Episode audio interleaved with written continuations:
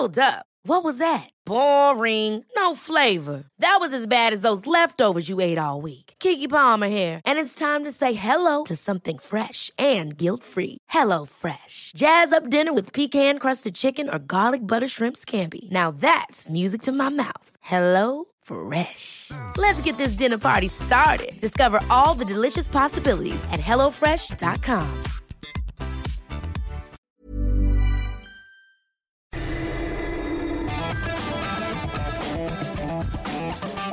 La misma Adela, pero con nueva fórmula y ese estilo único, incluyente, irónico, irreverente y abrasivo. Aquí empieza Me lo dijo Adela.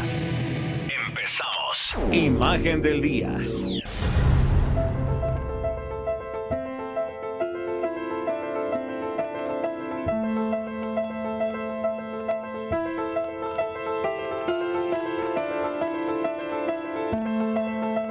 En la necesidad de quedarnos, de aislarnos, de guardar una cuarentena como la medida más efectiva para frenar esta inédita pandemia del coronavirus COVID-19 que tomó al mundo todo por sorpresa y que prácticamente lo ha puesto en pausa.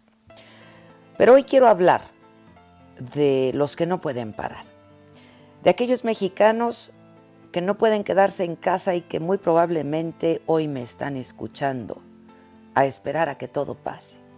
Y es que son el 57% de la población económicamente activa, según datos del INEGI, y trabajan en el sector informal. La economía informal no está grabada, no está regulada por el gobierno y por lo mismo no cuenta con las ventajas de la formalidad, un sueldo fijo, prestaciones como seguridad social, afore, infonavit, vacaciones, pago de utilidades, un fondo de ahorro, bonos, entre otros. A este enorme sector de la población, que serían 6 de cada 10 mexicanos, pertenecen los vendedores de mercados, tianguis, taxistas, choferes del transporte público, boleros, meseros, albañiles, torteros, taqueros, la gente del servicio de casas, quienes colaboran con nosotros, los cerillos de los supermercados, quienes venden afuera de las escuelas también, los mariachis, los cantantes, los que entregan comida a domicilio, mensajeros, y la lista sí es interminable. Bueno, estos 30 millones de mexicanos son sus propios jefes, nadie les va a depositar un salario, ganan por lo que hacen justo en ese momento, viven al día. Para ellos, la cuarentena no es una opción. Y también entre los que no pueden dejar de trabajar por la naturaleza de su profesión, como los médicos, las enfermeras, los enfermeros, los voluntarios, los químicos, en general, todo el personal de salud, que además merecen nuestro más alto agradecimiento porque han puesto a disposición de todos nosotros sus conocimientos, su trabajo, su tiempo y permítanme decirlo, hasta su vida. Y los reporteros, y los camarógrafos, y los fotógrafos, y los productores, que van de un lado a otro buscando la noticia para informarnos de manera seria, puntual, formal y creíble. Para ellos, colegas míos, un reconocimiento. Y hay otros cuyos contratos son de palabra. Los dependientes de tiendas, los panaderos, quienes trabajan en tortillerías, los que atienden florerías, los peluqueros, los choferes, las manicuristas. A todos aquellos empleados a quienes sus jefes les han dicho que pueden irse a su casa. Sí, pero no tendrán el goce de sueldo. Y si no trabajamos, pues primero nos mata el hambre que el coronavirus, nos han dicho. Los viene, viene, los organilleros, los payasitos de los semáforos, la señora de los jugos, el de los tamales, Juan, Juanito, la de las gorditas y las quesadillas, los limpia parabrisas, el boceador, el del carrito de paletas, el de los camotes, el que vende cacahuates y golosinas. Todo este enorme universo de mexicanos no está libre de contagio. Y si bien es cierto que hay sectores vulnerables, el COVID-19, como todas las enfermedades, no distingue, no discrimina, no conoce sexo, edad, condición social, educación. No es un virus de ricos o de pobres, no no lo es, no elige, insisto.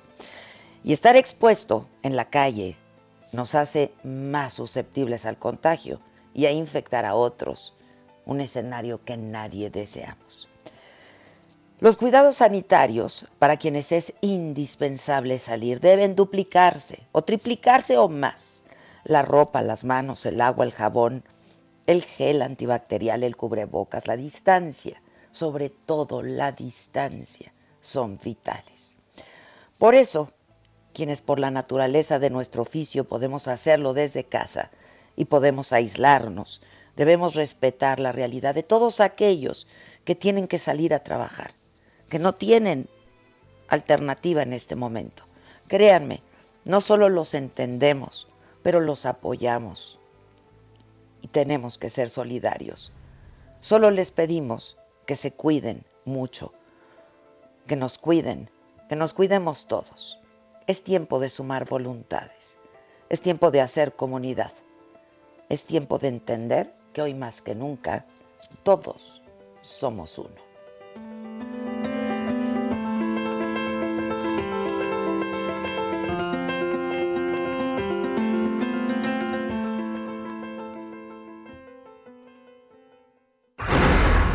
Resumen.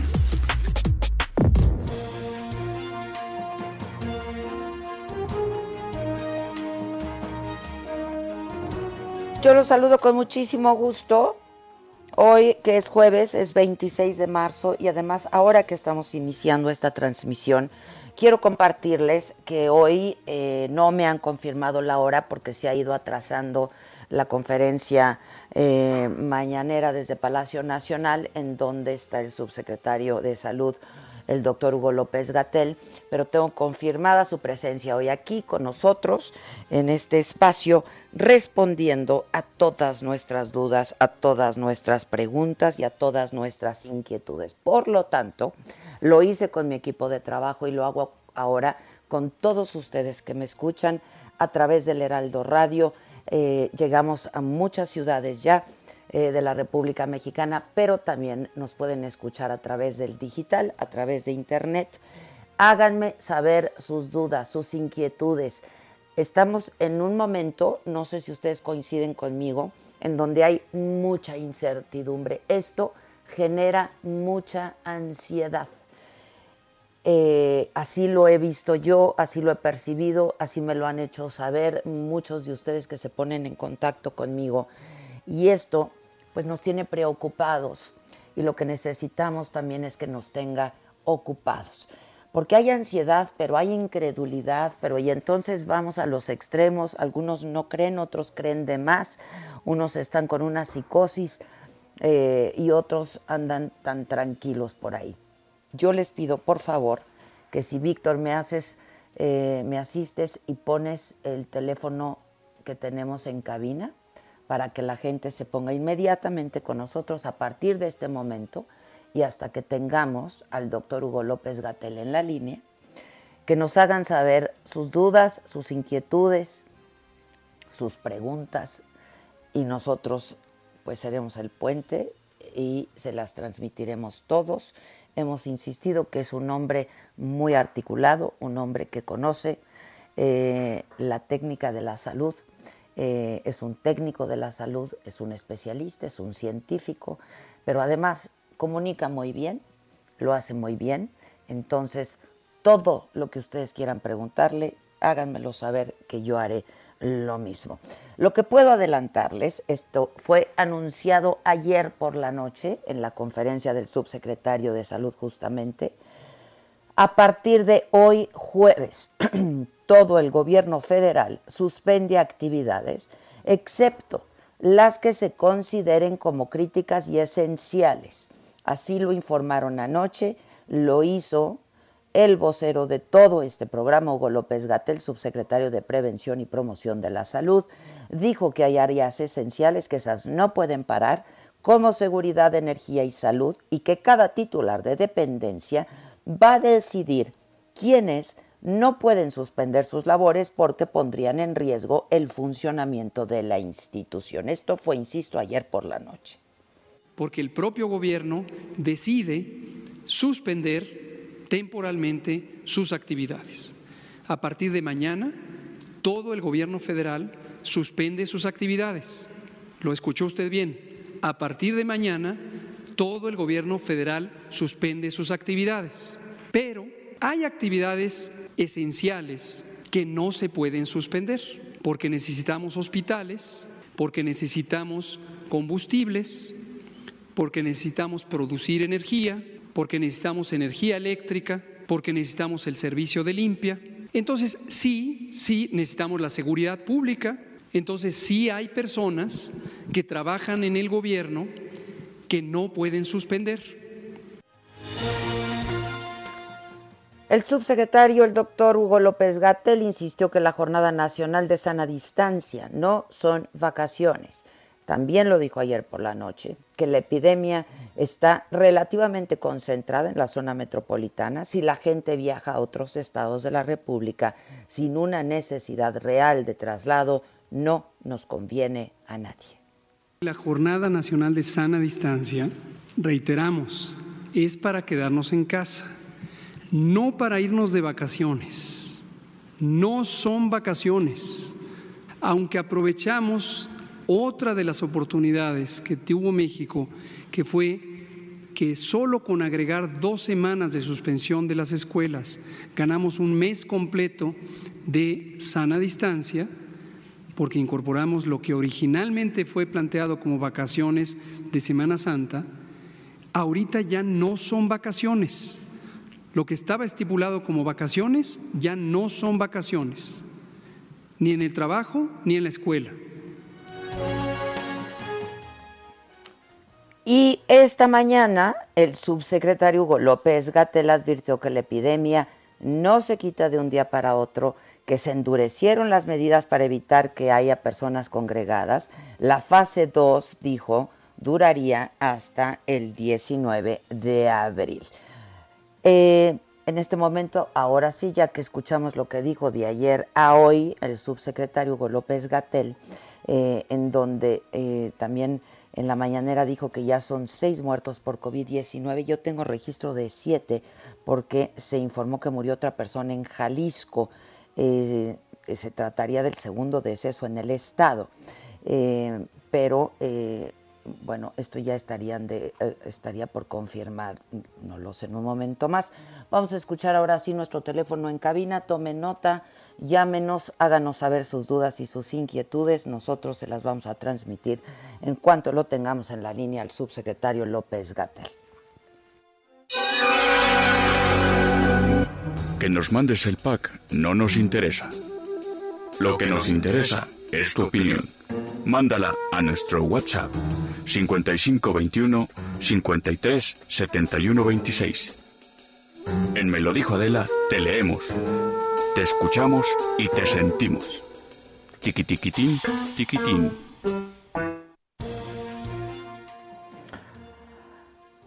La Organización Mundial de la Salud celebró las medidas adoptadas por el gobierno de México para contener el contagio por COVID-19 Cristian Morales, representante de la OMS y la Organización Panamericana de la Salud en México, dijo que declarar la fase 2 de la contingencia fue una decisión oportuna a diferencia de lo que hicieron países europeos. En conferencia desde la sede de Naciones Unidas reconoció que el gobierno federal ha actuado a tiempo y en línea con las recomendaciones de la OMS. Y eh, hoy el presidente López Obrador participó en la cumbre virtual de líderes del grupo de los 20, el G20, donde por supuesto el tema fue el coronavirus y las alternativas.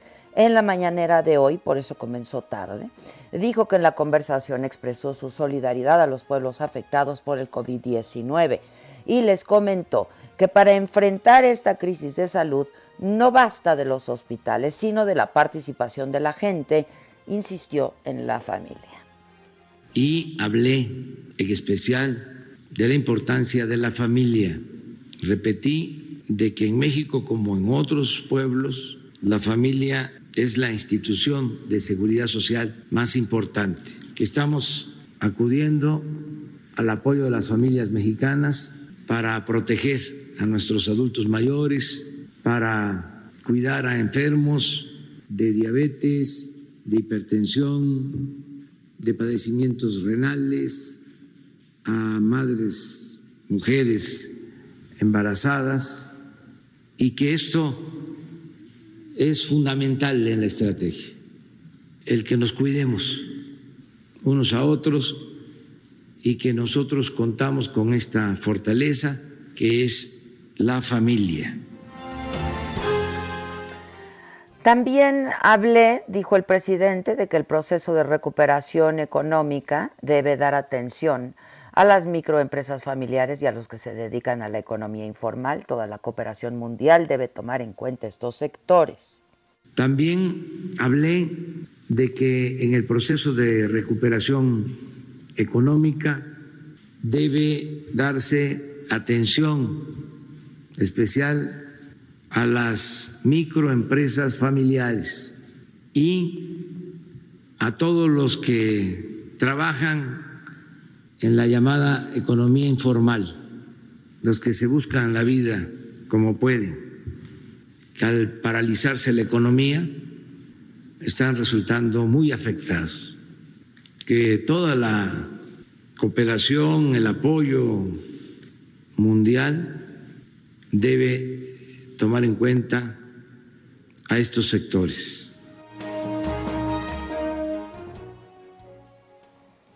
El presidente pidió a los empresarios y a los comerciantes actuar con responsabilidad, que ayuden al gobierno a enfrentar la crisis, no aumentando precios de productos básicos ni dejando sin empleo a trabajadores. Hago un llamado a todos los comerciantes. Eh, a los empresarios a que actúen con responsabilidad, que nos ayuden. Eh, Hugo, que es el experto, el especialista, eh, nos está alentando de que vamos a poder pronto eh, superar la emergencia. Por eso se están tomando medidas severas Citibanamex, BBVA Bancomer anunciaron la suspensión temporal de servicios en algunas sucursales, esto como medida de prevención por la pandemia del coronavirus. Citibanamex cerró 300 sucursales, BBVA eh, México 148 unidades. Los bancos aplican un plan de continuidad de negocios para garantizar el servicio de sus clientes en las sucursales que están abiertas. Invitaron a los usuarios a consultar en sus páginas de internet la disponibilidad de servicio. Hay otros eh, bancos eh, que también han condonado intereses en los próximos meses y otros que dicen que se pongan al corriente con sus créditos, ¿no? En eh, noticias internacionales, China ofrece asistencia de emergencia a más de 80 países y organizaciones internacionales y regionales para la lucha contra el coronavirus COVID-19. Luo Xiaoyi, vicecanciller chino, informó que la ayuda incluye a la Organización Mundial de la Salud, que además va a recibir 20 millones de dólares, y a la Unión Africana. China enviará kits de prueba, mascarillas, equipo médico, entre otros materiales. El COVID-19 ha dejado 21.353 muertes y más de 474.000 casos de contagio a lo largo del mundo. Roberto Acevedo, director general de la Organización Mundial de Comercio, advirtió hoy que el mundo se encamina a una crisis global peor que la del 2018 Roberto Acevedo, director general de la OMC, dijo que el COVID-19 amenaza la vida de millones de personas en el mundo y aunque por encima de todo es una crisis sanitaria, la pandemia inevitablemente va a impactar en la economía, el comercio, los empleos y el bienestar. Advirtió de una recesión acompañada de pérdida de empleos y subrayó que el mundo necesita una respuesta global para una pandemia global. España supera los 4.000 muertos por coronavirus y más de 56.000 casos confirmados. 7.000 pacientes se han recuperado. España, junto con Italia, que registra 7.503 muertos por coronavirus COVID-19, han superado a China, que en toda la crisis reportó 3.249 fallecimientos. Madrid es la región más castigada por la pandemia. Espera el pico de contagios el fin de semana. El rey Felipe visitó por, sorpresa perdón, el improvisado centro hospitalario instalado en el eh, recinto ferial de IFEMA ante la avalancha de enfermos. Tiempo al tiempo.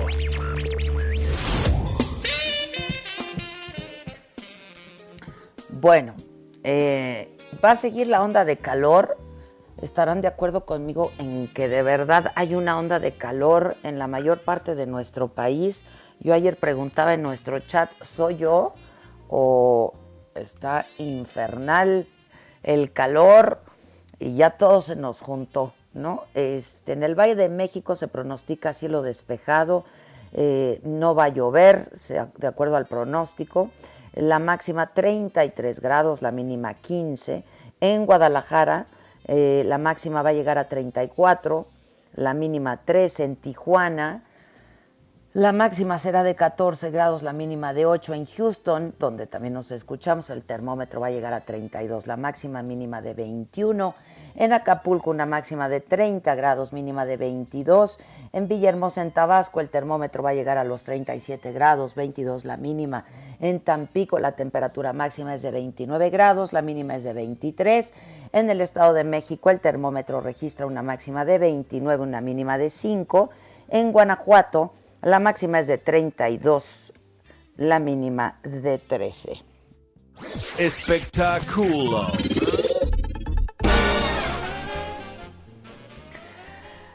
Bueno, esto para que nunca perdamos el buen humor, mi querido Víctor. La actriz y cantante Jennifer Hudson anunció que va a dar vida a Aretha Franklin, la reina del soul, en la cinta Respect. Em, en un mensaje en sus redes sociales, donde recordó que Aretha Franklin va a cumplir 78 años. Eh, Kate Hudson eh, reveló que fue la misma Aretha quien la eligió a ella para que le diera vida en la cinta que dirige Liesl Tommy y que pues se verá en eh, los cines a partir del 11 de diciembre de este año. Esto pues todo sí de acuerdo a lo a lo planeado, ¿no? Deportes.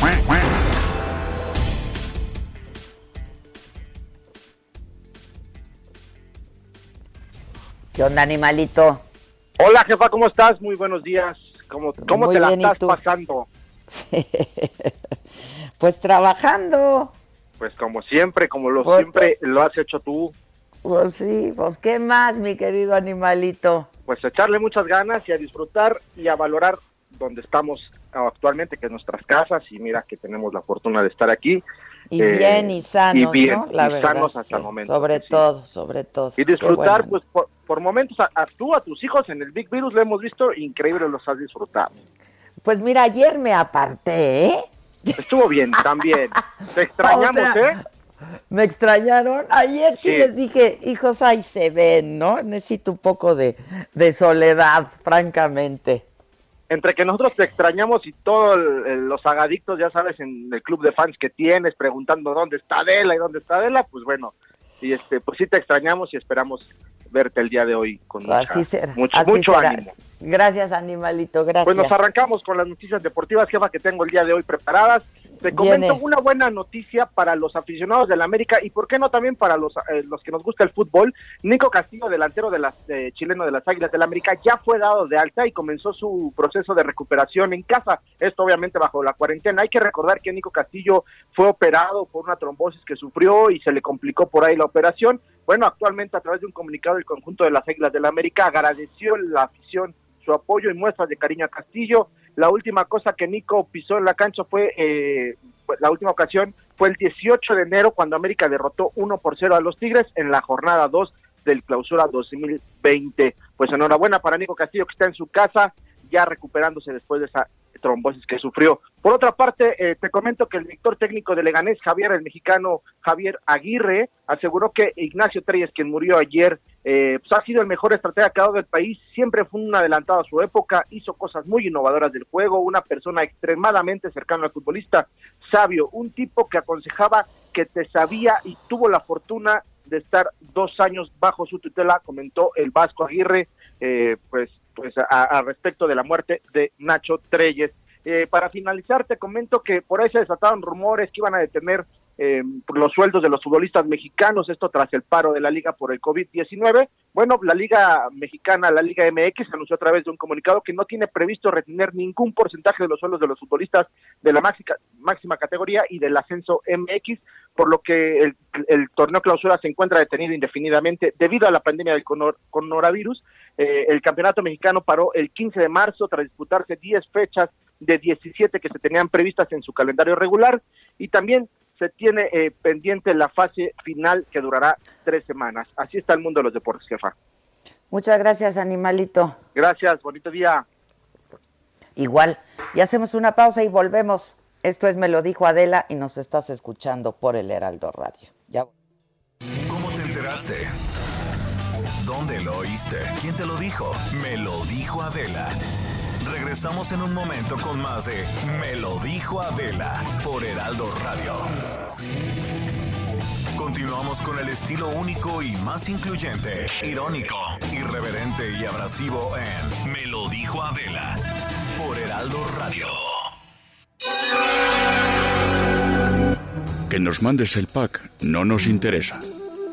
Lo que nos interesa es tu opinión. Mándala a nuestro WhatsApp 5521 53 71 26. En Me lo dijo Adela, te leemos, te escuchamos y te sentimos. Tiquitiquitín, tiquitín.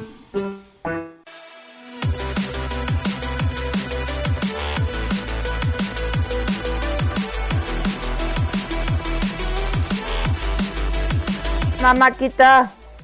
¿Cómo estás, Ade? Bien, ¿y tú? Bien, bien, bien. Hoy muy optimista, este, porque estas son mis dos horas favoritas del día. La verdad que sí. Lo que no hemos hecho tú y yo es FaceTime, no te he visto la carita. Bueno, te he visto en la macanota y así. No, no, no hemos convivido nada de manera virtual, pero, pero hoy vamos a tener fiesta en la noche, ¿no? Es correcto. Gran sorpresa, vamos a hacer una house party, pero no les voy a decir quiénes van a estar. Eso es, es esta sorpresa para los que vean la saga hoy. Para quienes vean la saga hoy verán que habrá fiesta. Exactamente. Entonces, bueno, ya tengo dos cosas que hoy me dan emoción. me, me, da mucho gusto. Así es lo que queremos, que la gente se invente cosas. Yo no paro de inventar, pero ya estoy agotada. yo, yo estoy volviendo a ver series a las que ya no les puse mucha atención al final, entonces como que las estoy viendo otra vez. ¿Qué tal que tú me recomendaste una serie ya hablé y le dije, a mí dime en qué acaba? Porque ya... No, bueno, pero ayer... Oh, ¿Me vas a contar o no? A ver, para... Sí, le dije, por eso ya dime quién es el asesino, basta, ¿quién es el asesino? Ya, pero te falta todavía una última intriga. ¿eh? Ya me imagino a quién se van a echar, ¿eh? Sí, pues está, está buena, ¿no? sí, está buena, porque además hay mucho, hay mucho guapo, pero ya llega un momento en el que, pues ya. Estamos hablando de Toy Boy, que es española, por si la quieren ver, está en Netflix. La, pueden ver para incentivar al esposo, ¿no? Que se ponga como los... que sí, la verdad. Que se ponga y que haga. ya sé. O sea, mira, como siempre nos han traído que, ay, ve esa, ve esa chava que bien está, ve así en la tele, pues ahora ahí viene la, ahí viene la venganza. Pónganos a ver Toy Boy, volten con el pandón que tienen junto y díganle. Y díganle así, así te quiero y así te quiero también, este, de tu desempeño. Exacto, de tu desempeño. Oye, a propósito de esto, Maca, yo tengo la línea telefónica porque hay algo que me preocupa, eh, pues era muy importante ahora eh, con todo esto de la pandemia, eh, pues la reclusión voluntaria en algunos casos, impuesta en otros, porque es un fenómeno que se está dando no solamente en México, en México apenas empezamos con, con, con la reclusión el aislamiento en casa, eh, sino en otras partes del mundo, que es la violencia hacia las mujeres, que se ha recrudecido en otras partes, que se puede recrudecer en nuestro país, me preocupa enormemente y por ello yo eh, le pedí eh, a Nadine, Nadine Gassman, ella es la presidenta del Instituto Nacional de las Mujeres, que hablara esta mañana con nosotros para saber si se está tomando eh, en consideración esto y qué estamos haciendo al respecto. Nadine, ¿cómo estás? Me da gusto saludarte. Hola, Adela, qué gusto hablar contigo. Igualmente, Nadine, igualmente. Este, pues mira, es una preocupación real, es un escenario real, ¿no? Sí, y bueno, digamos que tenemos toda, tenemos evidencia a nivel internacional y también el sentido común nos muestra que a menos de que hagamos cosas activas, que los hombres piensen sobre la forma en que se comportan, pues la, la violencia contra las mujeres tiene la posibilidad de aumentar, ¿no? Nuestro gran, nuestra gran apuesta está en, por un lado, eh, prevenirla, o sea, usar este momento de eh, estar en casa para repensar las relaciones, para repensar la forma en que los hombres eh, dan por hecho que las mujeres hacemos todo, el tema del cuidado, compartir el tema del cuidado. perdón, que, perdón que te interrumpa, Nadine, empezando por el presidente, porque hoy por tercera ocasión volvió a decir que somos las mujeres las que nos ocupamos del cuidado de pues nuestros padres, nuestros abuelos, la familia, las tareas que este pues ancestralmente venimos haciendo, ¿no? Está constatando lo que es una realidad. Lo que nosotras estamos proponiendo desde el instituto es cómo transformar esa realidad a una realidad donde los hombres se vuelven eh, cuidadores activos, donde toman responsabilidades y también el placer de cuidar a los demás. Eh, nosotras pensamos y sabemos que en la medida en que las personas cuidan más, y de hecho hay evidencia internacional que muestra que hombres que cuidan más son menos violentos, mejora la vida de las mujeres, pero también mejora la vida de los hombres. Entonces, la apuesta en esta contingencia en que estamos en casa, que estamos compartiendo, es llamar a esa reflexión y al mismo tiempo también dar un mensaje inequívoco a las mujeres de que esta situación no hace que se justifique o que tengan que aceptar o aguantar ninguna violencia por un lado y que todos los mecanismos para la atención a la violencia son, eh, son servicios esenciales. Así como pensamos en los servicios de salud como servicios esenciales que no pueden parar eh, y que se está haciendo ajustes, etcétera, los servicios de atención a la violencia tampoco están parando ni a nivel federal ni a nivel de los estados. Y al contrario, estamos haciendo este llamado para decir prevengamos la violencia, pero atendamos también la violencia y no nos pongamos en riesgo por esta contingencia sanitaria. Fíjate que, pues mira, eh, tú has visto muchos memes, yo también, pero son parte de una realidad que yo digo, pues ya no debiera existir, ¿no? Ayer incluso compartimos en este espacio a una mujer desesperada ya, este, porque todas las labores de la casa recaen sobre ella, los niños, y encima dice el marido que es un hijo más. Y ese es otro tipo de violencia, Nadine, este, porque hay un desgaste físico y emocional eh, en la mujer que eh, pues también es una realidad, ¿no?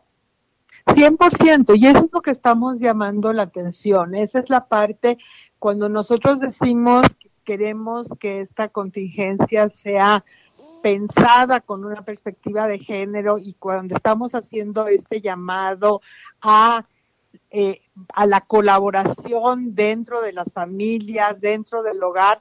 Quiere decir esto, o sea, si tú lo piensas objetivamente, por un lado, no estamos diciendo que estamos parando y nos estamos yendo de vacaciones.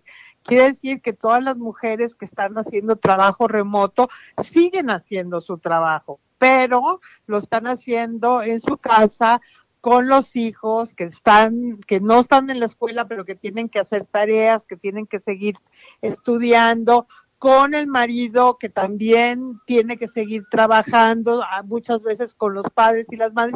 Entonces, lo que estamos diciendo es, ojo, esta labor, estas labores se tienen que redistribuir entre los miembros de la familia, en primer lugar entre hombres y mujeres, pero también tenemos que involucrar a los niños, a las niñas y tenemos que tomar esta oportunidad para repensar el cuidado, sin hablar obviamente del impacto que tiene en la gran mayoría de las mujeres que tienen trabajos informales, donde va a haber un estrés económico y donde también el gobierno está haciendo su parte, el sector privado tiene que hacer el suyo y la solidaridad comunitaria también eh, tiene que, hacer su parte. Yo creo que, eh, Adela, realmente es muy importante eh, visibilizar esto, hablar de eso, así como tú lo dices, como lo estás hablando en tu espacio, para resolverlo. O sea, es un momento donde estamos todos y todas teniendo que adaptarnos a esta situación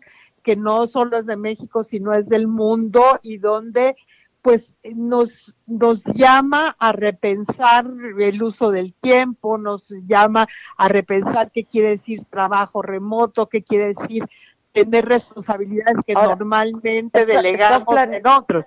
Claro, Nadine, ¿estás planeando una campaña justo en este momento, alguna campaña mediática número uno para las mujeres violentadas? Se han dado casos, yo he tenido reportes de ello. Este, ¿Qué se va a hacer? Sí, mira, estamos, estamos ya con una página eh, web habilitada, con una pestaña con, eh, con eh, materiales sobre todo todos estos temas, tanto del tema de violencia como el tema de cuidados estamos también eh, diciendo claramente que los servicios continúan, quiere decir que el 911 está sensibilizado y hemos trabajado con ellos para digamos, poner los signos de cuidado en esto.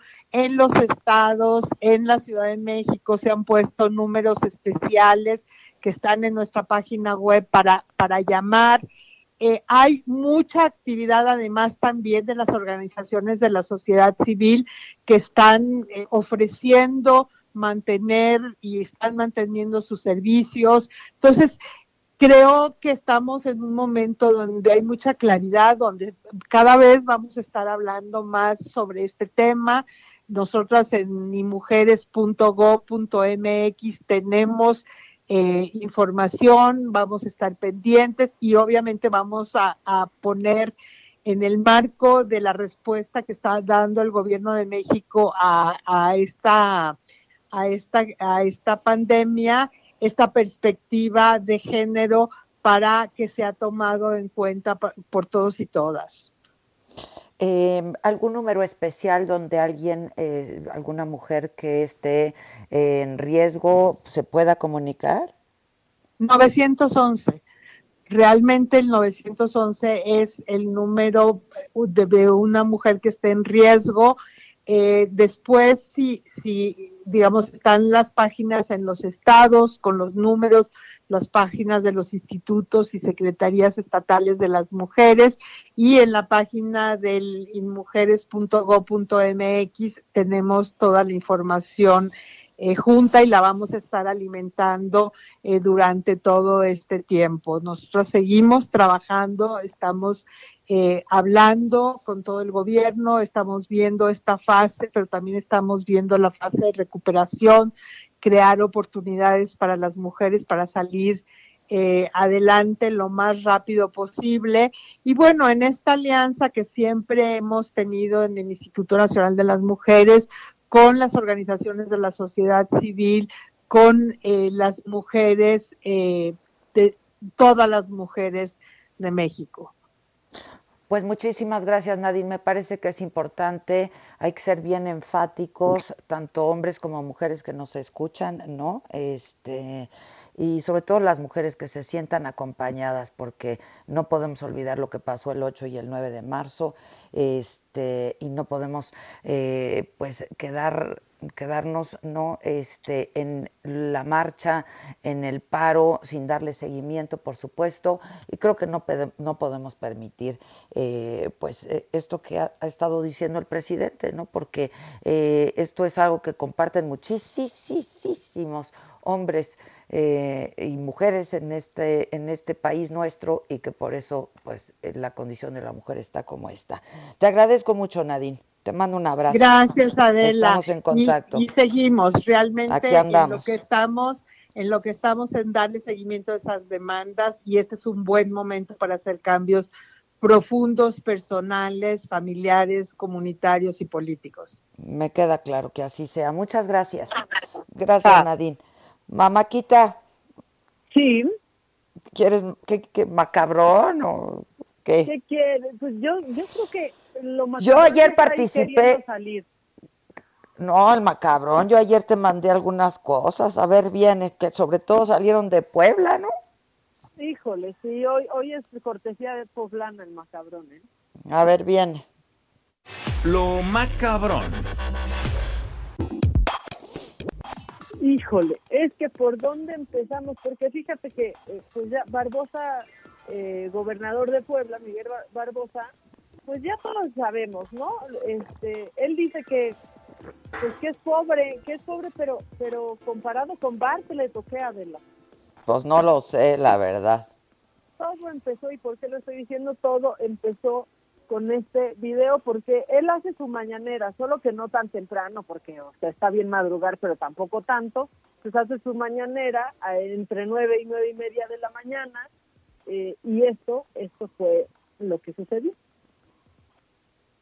¿Quiénes están contagiados ahorita? Bueno, seguramente hay mucha gente que de los 40 personas, algunos son padres de familia, sí.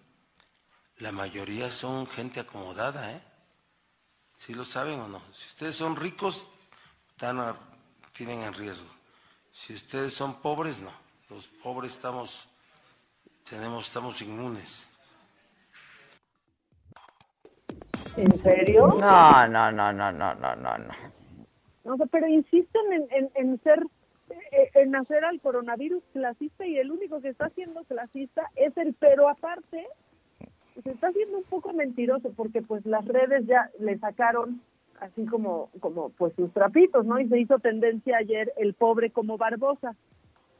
Y entonces pues tiene sus casitas aquí en México en, en Puebla, pero lo que lo que pues sobresalió ahí es que dos de estas casas son por donación y toda la gente queriendo ir a donde donan casas y edificios, a de la un edificio pues donado en Puebla y otro y otra casa eh, donada también en, en Tehuacán. ¿Dónde, ¿Dónde le donan a uno? Yo también quiero saber dónde me formo. O sea, porque cinco de las casas que tiene presentadas, dos son, son donadas, pero aparte fíjate que un, un edificio donado por 46 mil pesos, ¿no? Pues ¿dónde está esa donación? Hay que ir. Ya sé. Ya sé. Pero yo creo que causó mucha irritación esto, ¿no? Causó mucha irritación, pero aparte, o sea, el nivel en Twitter ya, o sea, porque ahí entra Calderón, ¿no? Que también ahorita, siempre es muy activo en Twitter, pero ahorita más, Felipe Calderón, y le pone, pero pues si entras en, a Barbosa, entras en varias categorías de riesgo, diabetes y obesidad. ¿no? Entre otras cosas que le ponen en tweet. Y Barbosa le contesta, porque ya, ya que es ya falta nada más que, que, Carmelita Salinas se hubiera trepado al tweet, ¿no? Pero Barbosa le contesta, señor Felipe Calderón, todos estamos en riesgo de contagio, o sea, ya entendió, incluyendo los borrachos, como presidente. no, no, no, no, Incluyendo los borrachos. ¿Dónde estamos? ¿Quiénes son? ¿Por qué nos respetan tan poquito para ponerse a decir tanta estupidez? ¿no? Está muy cañón. O sea, está muy, pero, pero muy cañón. Y luego lo que está más cañón y más cabrón es que esta, por ejemplo, esta transmisión que se hace de esta especie de mañaneras es por Facebook, Adela, ¿no? Entonces, pues ahí va y, y pues salió y de ahí agarramos todos el video. Pero el equipo del gobernador bajó este video y o sea, bajó la transmisión y subió el video ya editado. O sea, no quedó como transmisión en vivo, sino como un video que subieron, pensando que no nos íbamos a dar cuenta, y ahí borraron el resbalonzote de Barbosa. Pues bueno, yo creo que, que ahí sí, sí se, se pasó este Barbosa no ha pedido disculpa, pero por lo menos con este tuit que le mandó a Calderón ya entendió que todos somos vulnerables. Entonces, pues, que se quiten la idea de que nuestra raza es fuerte, porque también esa es otra, ¿no? Y entonces somos más resistentes al coronavirus. No, nuestra raza no es como que sea más fuerte. Y eso, bueno, nos lo podrá contestar el doctor Gatel, ¿no? Sí, sí, yo por supuesto que eh, le voy a preguntar que, pues, o sea, ¿cómo discrimina el coronavirus, no? Ya, ah, o, sea, ahora resulta que hasta es, más clasista que, que uno. Exacto, exacto, exacto. Qué barbaridad. Pero bueno, sobre todo es que se le fueron todos encima porque pues de no le encontramos lo pobre a menos que, este, como dijo Gabriel Guerra en un tuit, a menos que se refieran a pobreza de alma, entonces puede que esté, que esté pobre, pero, pero pues tiene muchos más bienes que la mayoría de todos nosotros los mexicanos, ¿eh? Pero mira, aunque no los tuviera, eh, eh, es una declaración terrible, terrible, terrible, de verdad, o sea. Pues sí, es terrible y así raya peor en el cinismo. Sí, sí, sí, claro. ¿Qué más nos tienes? Oye, macabrón, bueno, esto no está macabrón, pero me, me lo acaba de mandar Susan, que Esteban Arce dio positivo para coronavirus. No me digas. En este momento está trascendiendo, que está en su casa y está estable, eh, pero que justo ayer se encontraba en el foro conduciendo de forma normal. Eh, entonces, bueno, pues ya serán otros en cuarentena junto con... Pero a ver, no entiendo, no entiendo, no entiendo. ¿Por qué, si tenía la duda, seguía en el foro? Por irresponsable.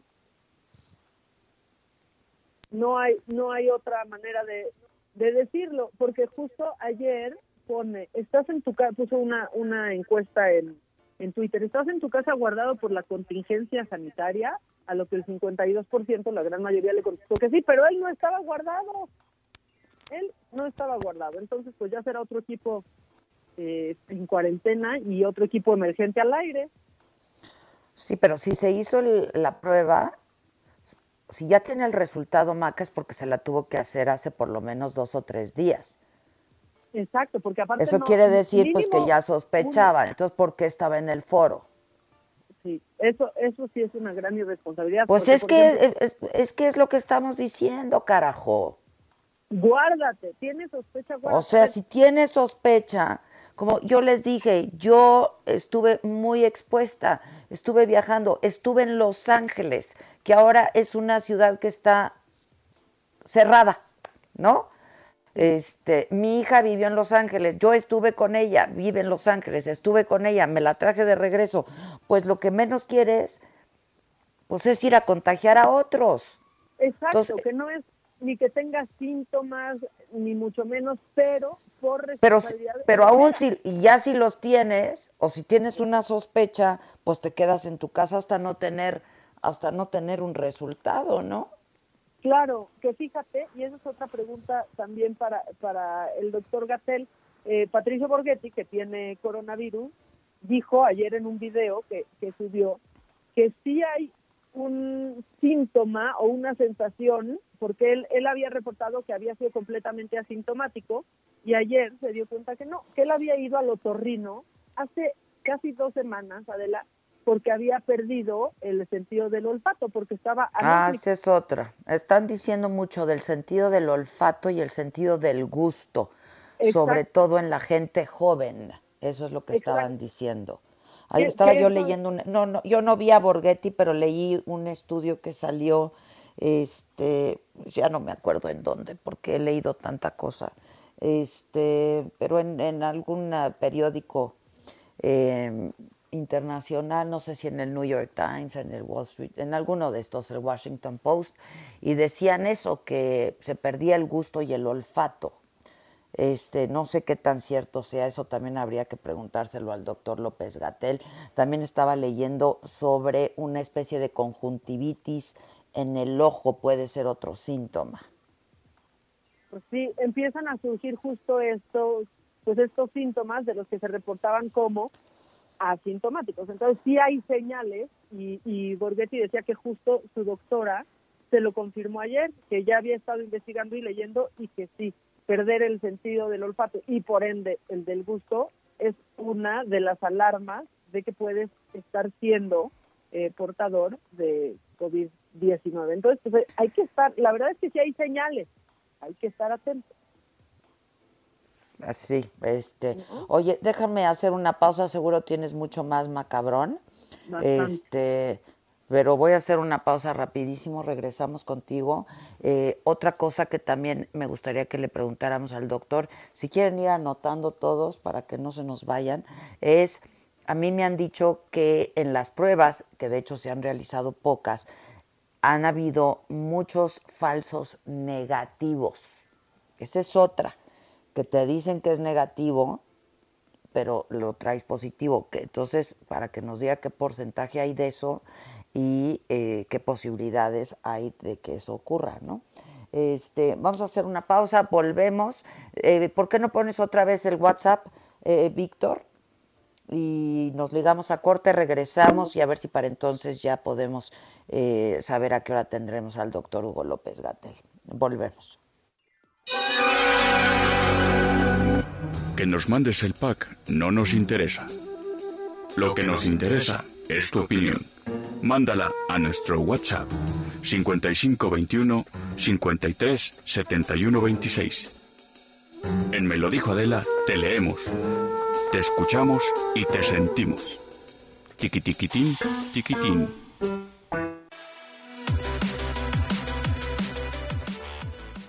Amigos, me da muchísimo gusto saludarlos y en este momento decirles que en el mes de marzo la OMS declaró como pandemia a todas esas enfermedades provocadas por el coronavirus. La forma científica más eficiente para protegerse del COVID-19 es lanzada en todo el mundo y ya está aquí en México. Eso me encanta porque quiero platicar de lleno con mi querida Adri Rivera Melo. ¿Cómo estás? Dinos, ¿qué podemos hacer para protegernos? Así es, mi querida Moni y a todos nuestros amigos. Bueno, pues todos estamos ocupándonos, ¿no? Precisamente de proteger nuestra salud, de evitar el contagio del COVID-19 y ya están en México los lotes de SOS Protec. Protec con K. ¿Qué contienen estos lotes? Dos productos que nos van a ayudar mucho. El primero es un gel que contiene más del 65% de alcohol que los demás geles que podemos conseguir en cualquier otro lado. Claro. Y contiene también un rolón con bactericida que debemos de hecho colocarlo entre la nariz, el espacio que tenemos entre la nariz y la boca, ahí en las fosas nasales, en tres movimientos. Primero del lado derecho, tres movimientos, y después del lado izquierdo otros tres movimientos. ¿A qué nos va a ayudar precisamente? A que si llegamos a algún lugar, alguna superficie donde hay aire contaminado con este virus, no entre a nuestro organismo. Ok. Ya los tenemos en México. Ya los tenemos y ¿dónde los conseguimos? Hay que llamar en este momento al 800 23 o visitar la página sosprotec.com muy bien, de nuevo el teléfono y nos vamos. Lo repetimos, claro, es el 800 230 o si tienen dudas pueden entrar y visitar la página sosprotec.com. Ya están en México estos lotes y nos van a ayudar muchísimo a prevenir el coronavirus. Hay que llamar en este momento. Muchísimas gracias, amiga querida. Te quiero y nosotros continuamos, ¿te parece? Ok. ¿Cómo te enteraste? ¿Dónde lo oíste? ¿Quién te lo dijo? Me lo dijo Adela. Regresamos en un momento con más de Me lo dijo Adela por Heraldo Radio. Continuamos con el estilo único y más incluyente, irónico, irreverente y abrasivo en Me lo dijo Adela por Heraldo Radio. La entrevista.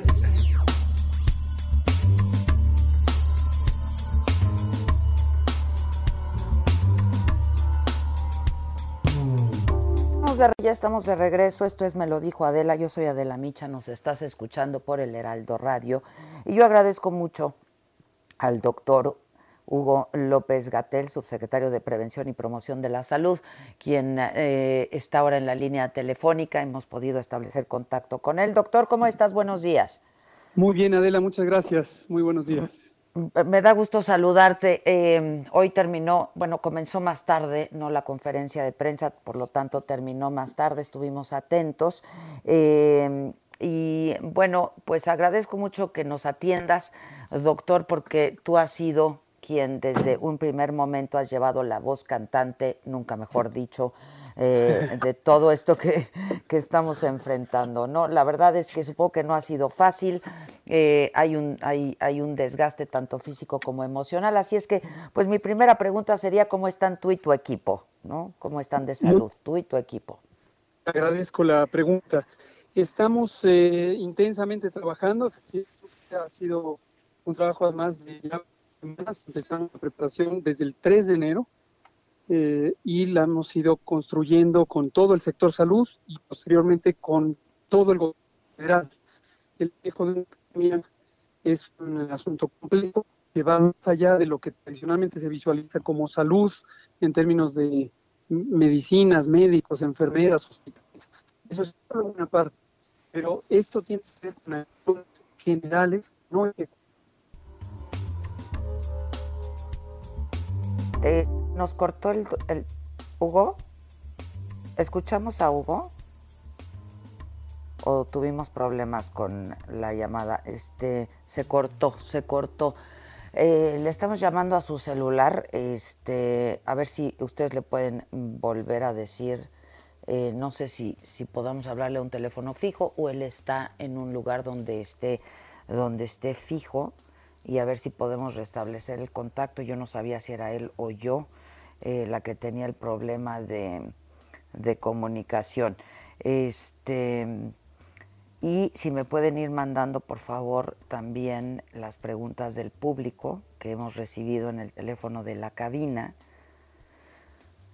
Este se lo vamos a se los vamos a agradecer mucho. Este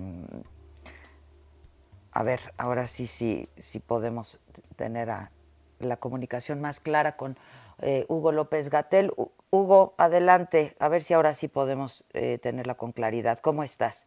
Perfecto, bien, muchas gracias Adela. Eh, Te comentaba que, que, sí, que efectivamente es un trabajo intenso, pero lo que quiero destacar es que la intensidad del trabajo es proporcional a la complejidad del fenómeno. Las epidemias modifican toda la vida pública y también la vida privada a veces, y esto tiene que ver con que para una epidemia como esta, en donde no existe un tratamiento específico hacia el virus, tampoco existe una vacuna, los recursos fundamentales para poder eh, disminuir los riesgos y controlar la epidemia son acciones sociales. Entonces, lo que estamos ahora, eh, desde el 23 de marzo y hasta el 19 de abril, es con esta Jornada Nacional de Sana Distancia, que tiene que ver con dos eh, componentes principales. Uno es que cada persona en lo individual decida mantenerse a sana distancia en la medida en que no se acerque más de metro y medio de otras personas. No saludamos, no besamos, etcétera. Esa es solo una parte. Además está el componente de que nos lavemos las manos continuamente y de que si tenemos enfermedad, tenemos síntomas, nos quedemos en casa. Ahora, la otra parte que es más importante quizás es estas acciones masivas de quedarnos todas y todos en casa siempre que sea posible. Esto es importantísimo porque no es solo para proteger a quien tiene mayor riesgo de complicarse, adulto mayor, mujer embarazada, persona con enfermedad crónica. No solamente ellos, jóvenes, sanos, mujeres que no estén embarazadas, deben quedarse en casa en la mayor cantidad posible. Hablamos de millones, ¿eh? No poquitos, millones de mexicanas y mexicanos que durante todo un mes nos mantengamos en casa y solo salgamos cuando sea indispensable. Si hacemos todo esto, vamos a disminuir la velocidad de los contagios y cuando lleguemos a la fase 3, que definitivamente vamos a llegar, una fase muy activa con muchos casos, con mucha necesidad de hospitalización, vamos a tener muchos menos casos de los que tendríamos si no hacemos estas medidas. ¿Qué significa la fase 3 exactamente? Este, Sí, con gusto. Eh, resumo las tres fases de manera muy breve. La fase 1 es cuando empezó la epidemia en México. Esta empezó el 27 de febrero con la detección del primer caso y es una fase que le llamamos la importación del virus. El virus entra al país por personas infectadas, esta enfermedad COVID solo se transmite el virus causal a través de la respiración, cuando hablamos, cantamos, tosemos, gritamos, estornudamos y las secreciones respiratorias le caen encima a alguien o esas secreciones respiratorias quedan en una superficie o un material eh, físico y entonces a través de eso o de las manos al saludar eh, eh, transmitimos el virus. Esa es fase 1. Ahí hay pocos casos y la enorme mayoría, al inicio todos, son casos con un antecedente de viaje a los países donde estaba el virus, donde empezó el virus. Ahora está en todo el mundo. Que es importado, digamos, ¿no? La fase 1. Fase 2 ya es comunitario, local. Fase 2 es comunitario, con una característica importante que es, no son fases estáticas, sino progresivamente empezamos con pocos casos comunitarios, pero va aumentando la proporción, el porcentaje de casos comunitarios y ya se vuelve intrascendente la importación porque en el territorio nacional ya hay suficiente eh, casos como para mantener los contagios en el territorio. Y la fase 3 finalmente es ya una transmisión generalizada en donde ya no se agrupa geográficamente. Por ejemplo, ahorita tenemos claramente que las zonas metropolitanas del Valle de México, de hay mayor concentración. de Monterrey, hay mayor concentración. Pero en algún momento, irremediablemente, también en zonas dispersas, va a haber eh, dispersión del virus, transmisión, y esa ya es la fase 3 generalizada. Ahora, ¿qué caracteriza y por qué es importante distinguir a la fase 3?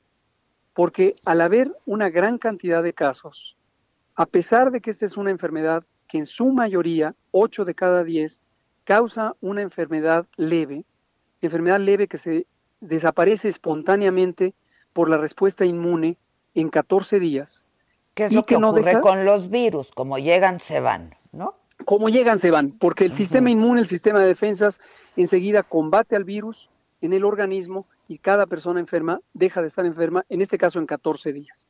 Ahora, hay un grupo de personas que son los adultos mayores, las mujeres embarazadas y las personas que tienen ciertas enfermedades crónicas como diabetes, obesidad, eh, enfermedad cardíaca, enfermedad pulmonar crónica, cáncer, inmunosupresión por cualquier causa, y estas personas sí tienen un riesgo de complicarse. Complicarse quiere decir que de pasar de una enfermedad que es muy parecida al catarro común o a la influenza, tenga una forma grave con neumonía.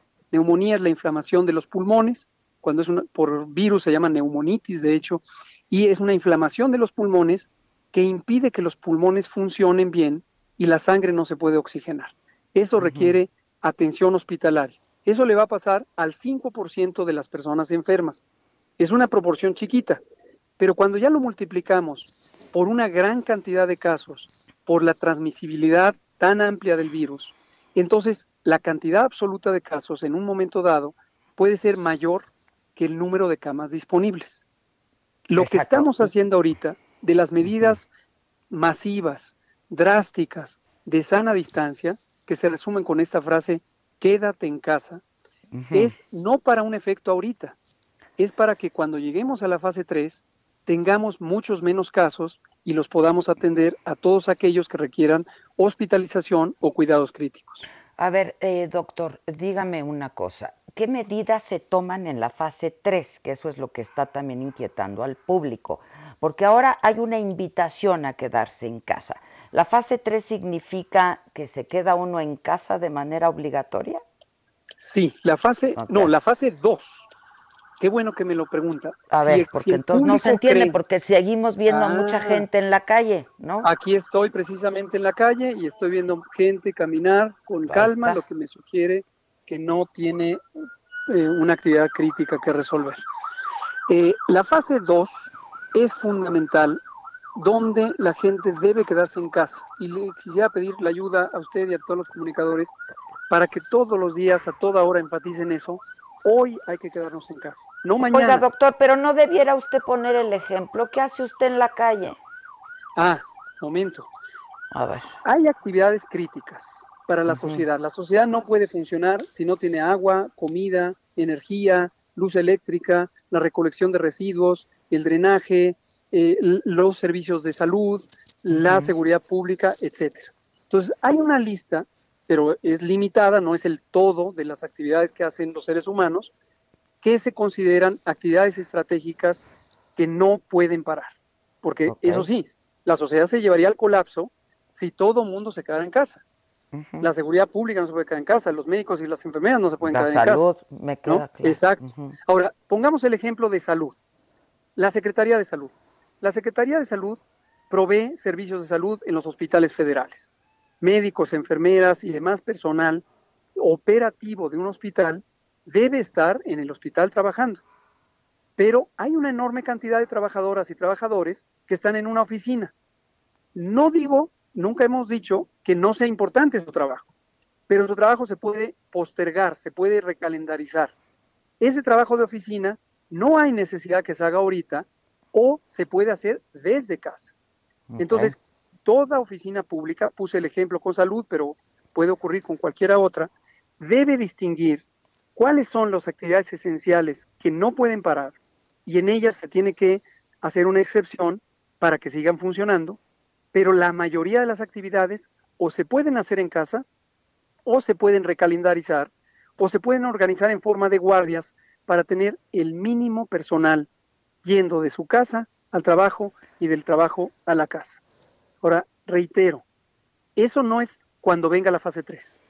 Es desde ya para llegar en una mejor posición al Estado. Desde el lunes 23. Así es. Esto quiero enfatizarlo porque a veces es difícil que la gente lo visualice. Pero es voluntario, ¿no? Porque sí.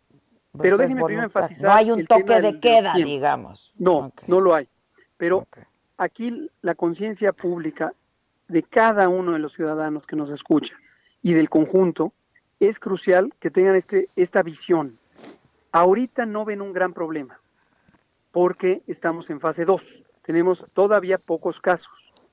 Pero si no actuamos hoy, desde el lunes 23 y hasta el 19 de abril, desde el lunes 23 de marzo hasta el 19 de abril, cuando llegue la fase 3, lo vamos a lamentar y mucho. Esto es lo que le pasó a Italia, esto es lo que le pasó a España, a Estados Unidos, a Francia, a los países que hoy tienen una epidemia incontenible. Entonces, este es el momento de actuar. Si no queremos ver, si no queremos ver una fase 3 que sea inmanejable.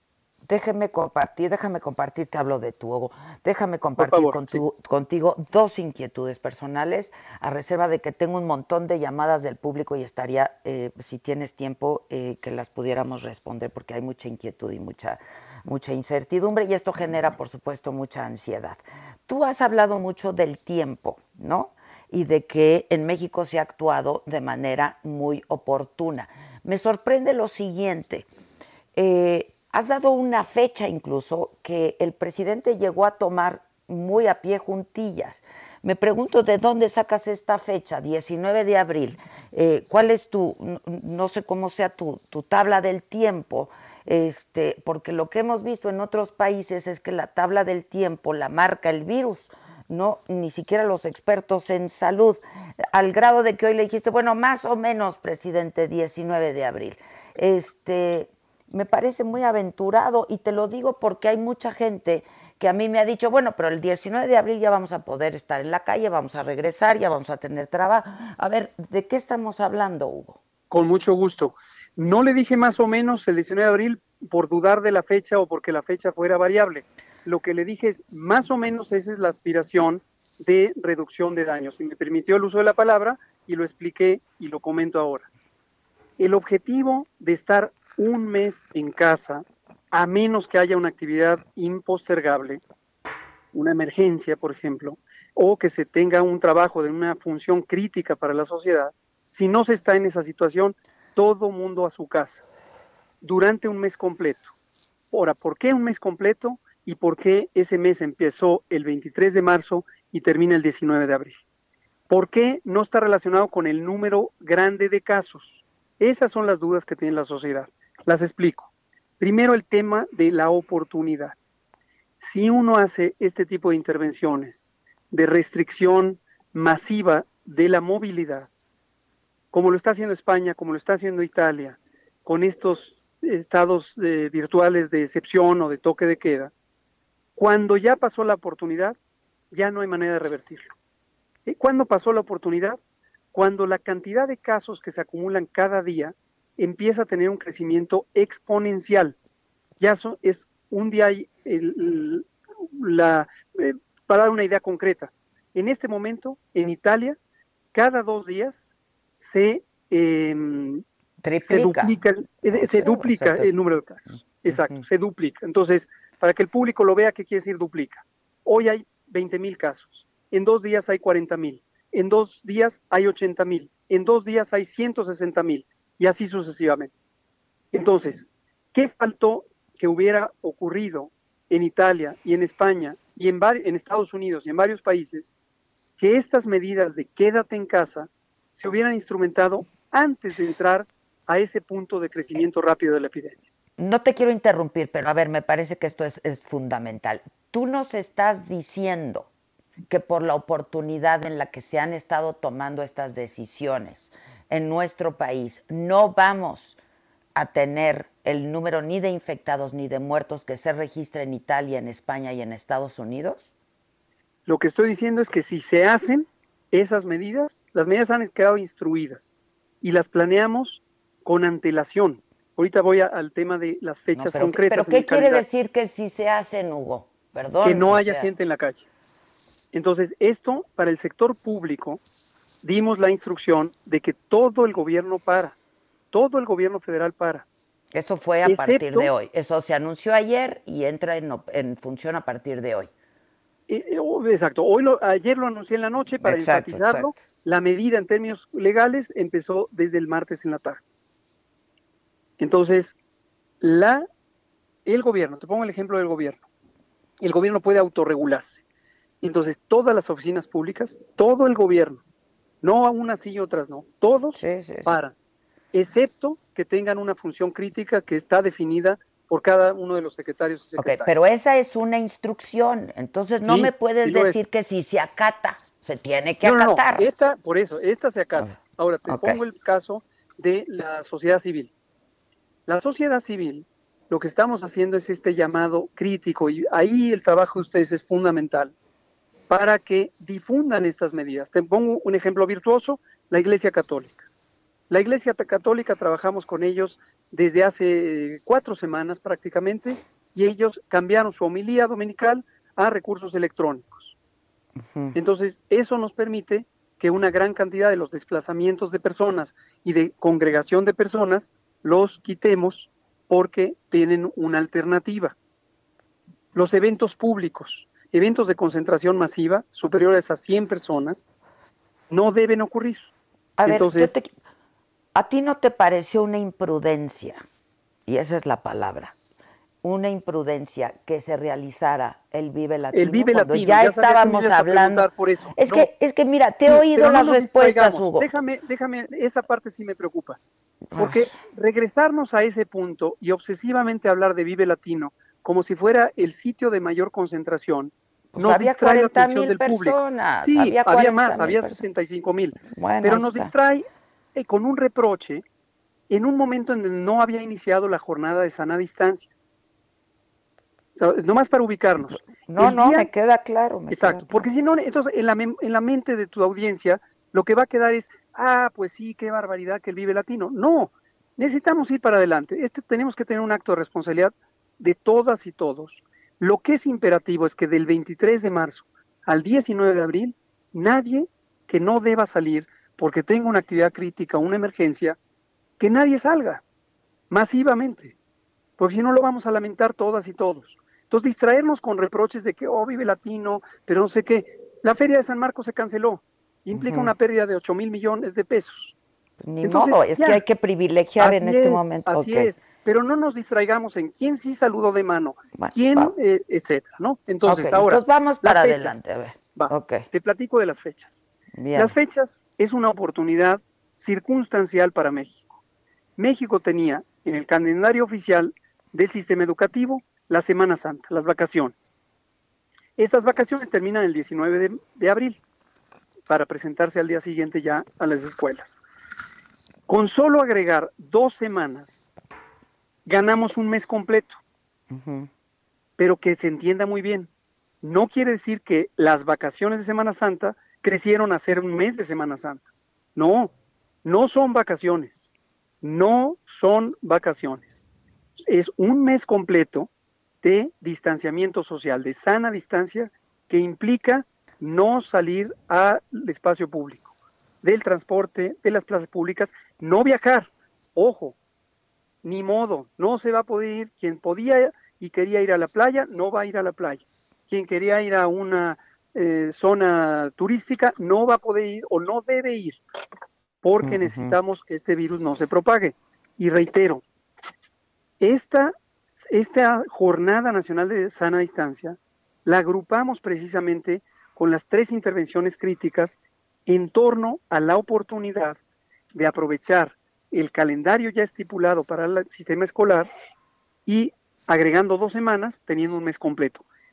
¿Cuáles son las otras dos medidas, además de suspender durante un mes todo el sistema educativo nacional de todos los sectores en todo Tendrás que ir viendo pues cómo se, se, desarrolla esto para hablar de una fecha, ¿no? Este... No, te platico eh, cuál es la lógica. La fecha de inicio fue aprovechando esa oportunidad por el calendario escolar eh, anticipadamente llevarlo a la pausa. De manera muy eh, alentadora para México, y por eso hablo de la oportunidad que ha sido aprovechada, nosotros hicimos modelaciones matemáticas desde el inicio de la preparación. Y habíamos estimado que aproximadamente 30 días después del primer caso íbamos a tener el momento de la explosión epidémica en, esta fase 2. Sí. Por supuesto que no sabíamos en qué momento iba a llegar el primer caso. Cuando empezaron a documentarse los casos en los otros países, fue muy interesante porque se constató que el modelo era correcto. Italia, Francia, Alemania, España, Estados Unidos empezaron su fase 2, su fase de progresión comunitaria, 30 días después, en promedio, después del primer caso. Entonces, nosotros tres semanas después, ¿no? Nosotros casi un mes, casi un mes. Un mes Porque después, nosotros, sí, o sea, igual. Okay. Ahora, no perder de vista las diferencias del calendario de lo que le está ocurriendo ahorita a Italia corresponde a un mes después de lo nuestro. Es decir, estamos desfasados, entramos un mes tarde a la epidemia. Me queda claro. Nosotros comenzamos el 23 de febrero. 27. 27 de febrero, ok. Mientras que Estados Unidos empezó, por ejemplo, el 25 de enero. Ok. Y, los países europeos alrededor de los, de los primeros días de febrero. Entonces, lo que es alentador es que nosotros pudimos ver con mucho tiempo de antelación cuándo vendría el momento de esto que se llama la inflexión de la curva epidémica, el momento en donde pasamos de transmisión lenta a transmisión rápida. Y ya teníamos programado que cuando llegara ese momento del cambio, no ya de, de, progresión rápida, sino el punto de cambio, en ese momento instauraríamos las medidas masivas de distanciamiento social, de sana distancia. Ese cambio nosotros lo constatamos el 13, el viernes 13 de marzo, marzo. cuando pasamos de un promedio de dos casos diarios a 11 casos diarios ese día. Y ese sábado lo anuncié en la conferencia vespertina, dije, a partir de aquí vamos a tener las siguientes medidas. El sábado 14 fue cuando tuvimos la oportunidad de la reunión extraordinaria del Consejo Educativo Nacional y decidimos el cierre de escuelas. Al decidir el cierre de escuelas, fijamos el calendario. Lo fijamos el 23 y termina el, ah, en el 19 de abril. Ahora, respecto a lo que comentaba el presidente, para que no quede ninguna mala interpretación. Uno no puede prolongar indefinidamente estas medidas. Estas medidas afectan a la vida pública, afectan a la economía de los más desposeídos y tienen un impacto que a veces podría ser muy difícil recuperarse de él. Puede haber pequeños comercios que se vayan a la quiebra para siempre. Puede haber una magnitud de desempleo descomunal. En la pandemia de influenza 2009 tuvimos 1.8 millones de empleos perdidos. Entonces, por esa razón, durante varias semanas, a pesar de la presión social o de la exigencia social que nos decían, hagan ya lo que está haciendo Europa, explicamos una y otra vez, no corresponde hacerlo ahorita, porque todavía estamos lejos del punto de inflexión en términos de tiempo. Y cuando llegue el momento, lo haremos. Entonces, por eso lo hemos hecho ahorita. Cuando termine el 19 de abril la Jornada Nacional de Sana Distancia, que implica quédate en casa, masivamente todos quedémonos en casa, lo que va a ocurrir es que tenemos que seguir evaluando, lo hacemos todos los días, varias veces al día, evaluando la progresión de la epidemia. A pesar de que vamos a tener más casos y seguiremos teniendo casos, que es la característica de la fase 3, vamos a tener menos casos de los que se hubieran presentado si no hubiéramos hecho estas intervenciones masivas. Okay. Ese es un, eso de acuerdo a sus estimaciones y sus cálculos que me dices matemáticos. Entonces, tú estás seguro de que así va a pasar. No nos va a pasar como le está pasando ahora a Italia, España y Estados Unidos, porque nos, nos comparas con ellos y dices, actuamos oportunamente. Y otra cosa que ayudó mucho es que la, la ciudadanía eh, Hugo, pues fuimos por adelante de ustedes también. Muchos eh, de manera voluntaria hicimos un autoaislamiento. Lo cual es muy loable. Muy, muy loable. Esto habla. Y las escuelas y las empresas y etcétera, etcétera. ¿no? Muy loable. Lejos de ser algo reprochable, es muy loable. pues, pues, ¿cómo se va a reprochar? Mucha confianza, claro. Esto da mucha confianza. Nos han preguntado, ¿necesitamos el estado de excepción, el estado de sitio, Fuerzas Armadas en la vía pública? Justamente consideramos que no por esta capacidad del pueblo de ir activamente a un gesto de solidaridad y de compromiso colectivo, que lo ha mencionado el presidente muchísimas veces, incluido hoy en la mañana. Entonces, no creemos que, llegue, que necesitemos llegar a ese punto. Existen los mecanismos legales para que ese punto pudiera ponerse en práctica, que quede claro, pero no creemos que sea necesario ni deseable.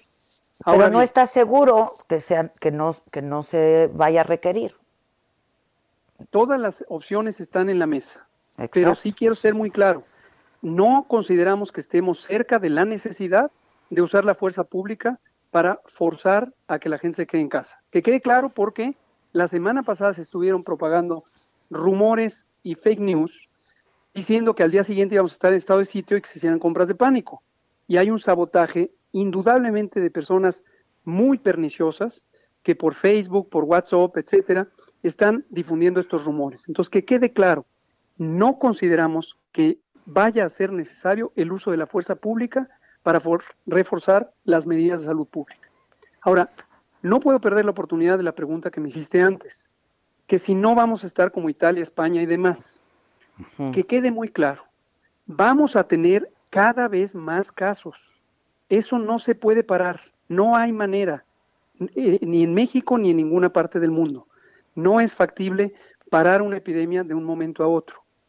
Estas medidas que en algún momento tomaron muchos gobiernos nacionales en muchos países, de cerrar las fronteras, cerrar los aeropuertos, cerrar eh, los eh, puertos marítimos, no tienen ninguna base técnica, son un elemento visible en términos sociales, quizá políticamente redituable, pero no tiene ninguna lógica científica.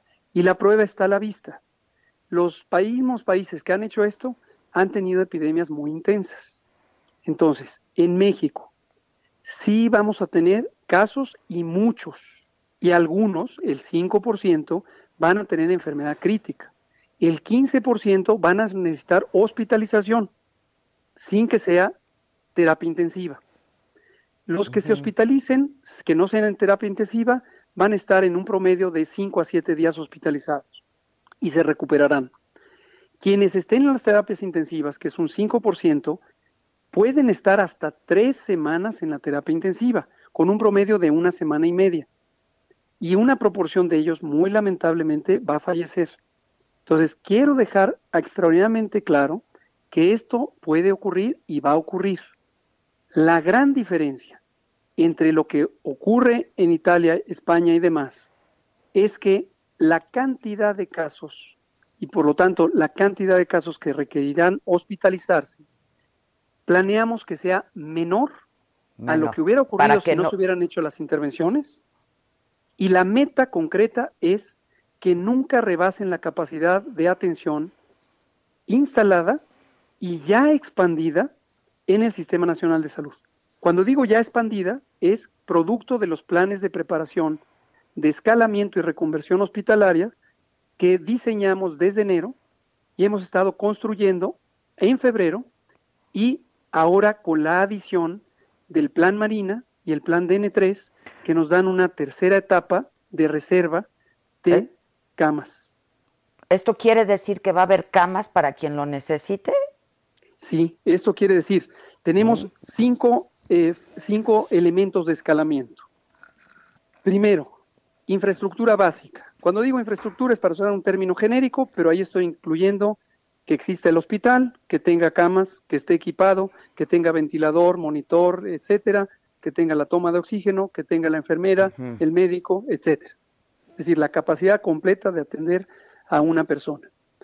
El elemento más restrictivo es la terapia intensiva, donde afortunadamente solo el 5% de los enfermos llegará. Tenemos una infraestructura básica, hemos ya eh, desde enero empezamos el censo para tener un reconocimiento actualizado y tenemos alrededor de 30 mil camas. Con protocolos de reorganización de los hospitales, en donde se posponen intervenciones diagnósticas, cirugías que no pongan en riesgo a la persona a la que se le cambie la fecha, aumentamos la capacidad y estimamos que podríamos llegar hasta 50 mil camas. Eso es la reconversión hospitalaria. Luego tenemos el elemento 2, que es el escalamiento. El escalamiento es literalmente tener infraestructura provisional. Estoy hablando de esto que se ve a veces en las películas, eh, hospitales de campaña.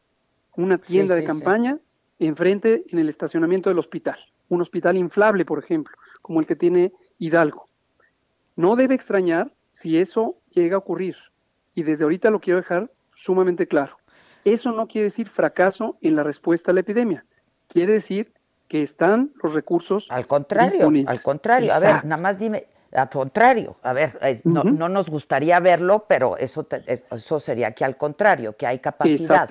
Tú me estás diciendo que va a haber capacidad, de acuerdo a tus datos y tus cálculos, va a haber capacidad para toda la gente que necesite camas, y de terapia intensiva también?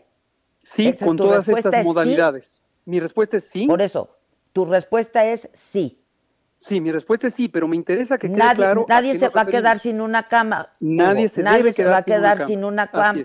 No, no, no, no. Bueno, no se debe, no se debe. Tú dime si hay un compromiso por parte de la Secretaría de Salud de que nadie se va a quedar sin una cama, porque seríamos pues de los únicos países que esto ocurriera y eso que no tenemos un modelo excepcional, digo, maravilloso de sistema de salud, ¿no? Sí, pero Adela, ayúdame que esto quede muy claro. A ver, sí, por eso. Te ayudo. No es un asunto de yo me comprometo y doy una frase vacía. Estoy explicando. En la fase 3, el elemento crítico es que haya los mecanismos para que exista camas. Y tenemos una estimación de cuántos casos podría haber. Si no se hacen las medidas de distanciamiento social, y reitero, y se lo, me le dirijo en primera persona o en segunda persona a cada uno de los miembros de tu audiencia.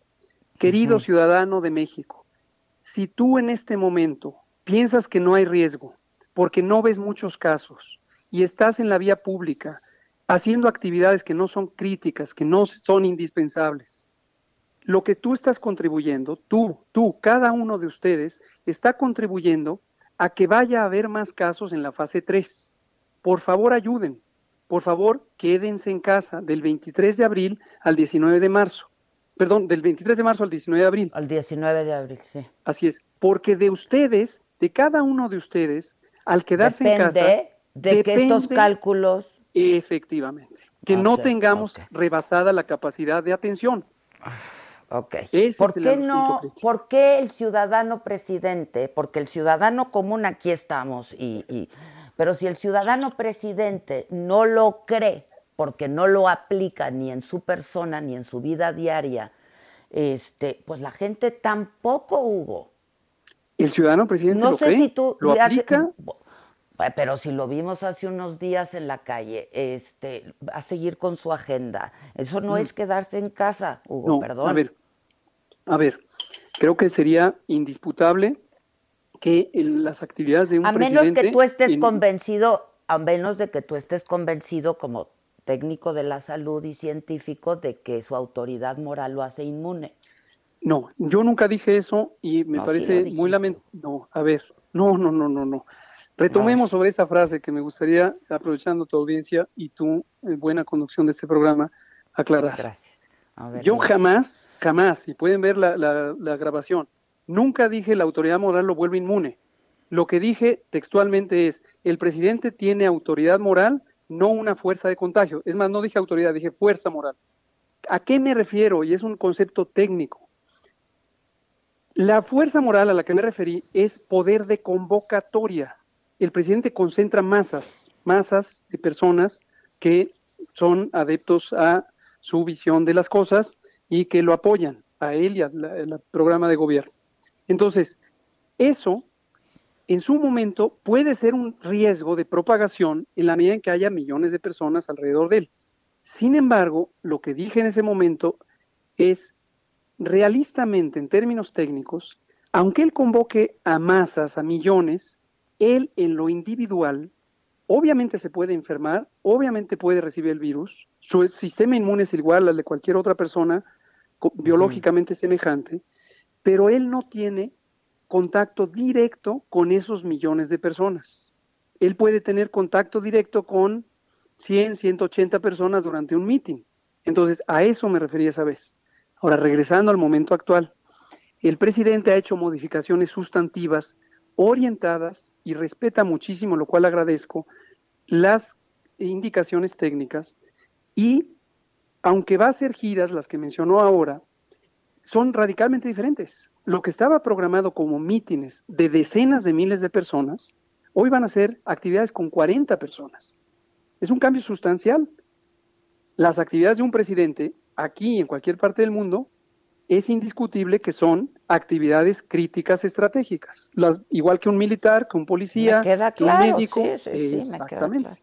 Y, Pero dado, por eso yo te lo preguntaba, dado la autoridad moral y de convocatoria que tiene el presidente, pues él podría ayudarnos también muchísimo haciendo un llamado a toda la gente a que se queden en casa y él poniendo el ejemplo. Claro, pues, lo entiendo que va a seguir con su gira, va, va, a seguir con su gira este todavía esta semana, ¿no? Este, ya sean 180. Bueno. Pero insisto, es que, o sea, si se quiere ver el vaso medio lleno o el vaso medio vacío.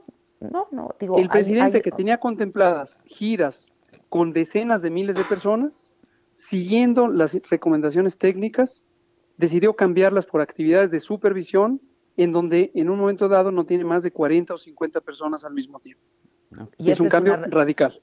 Y tú estás, tú estás, eh, te sientes cómodo con eso que estás haciendo, presidente. me siento muy cómodo, porque entonces en lugar de tener, eh, suponte que eh, tomemos un número grueso, 30 mil personas durante viernes, sábado y domingo, cada uno de los días, es decir, 100 mil, ahora se cambia a 120 personas que nunca están al mismo tiempo juntas durante los mismos días. Es un cambio muy radical mi pregunta es, ¿tú te sientes cómodo?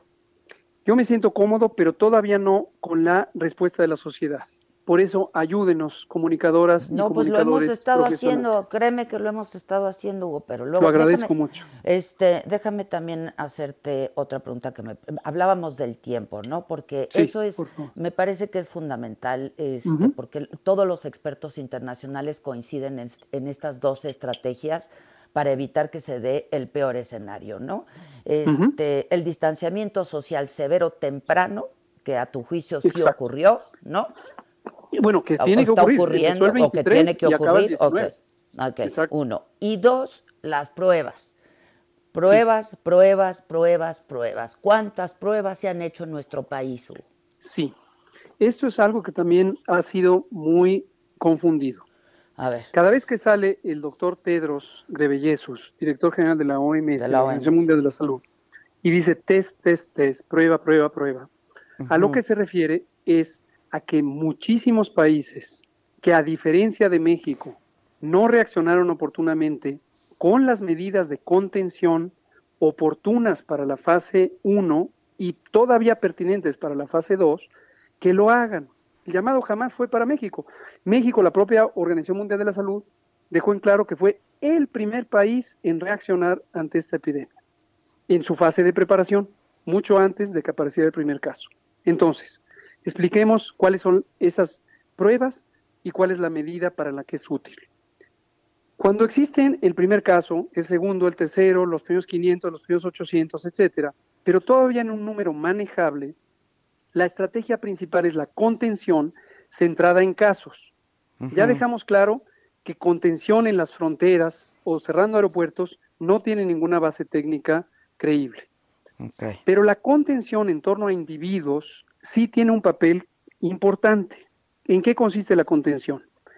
Defino qué es un caso sospechoso.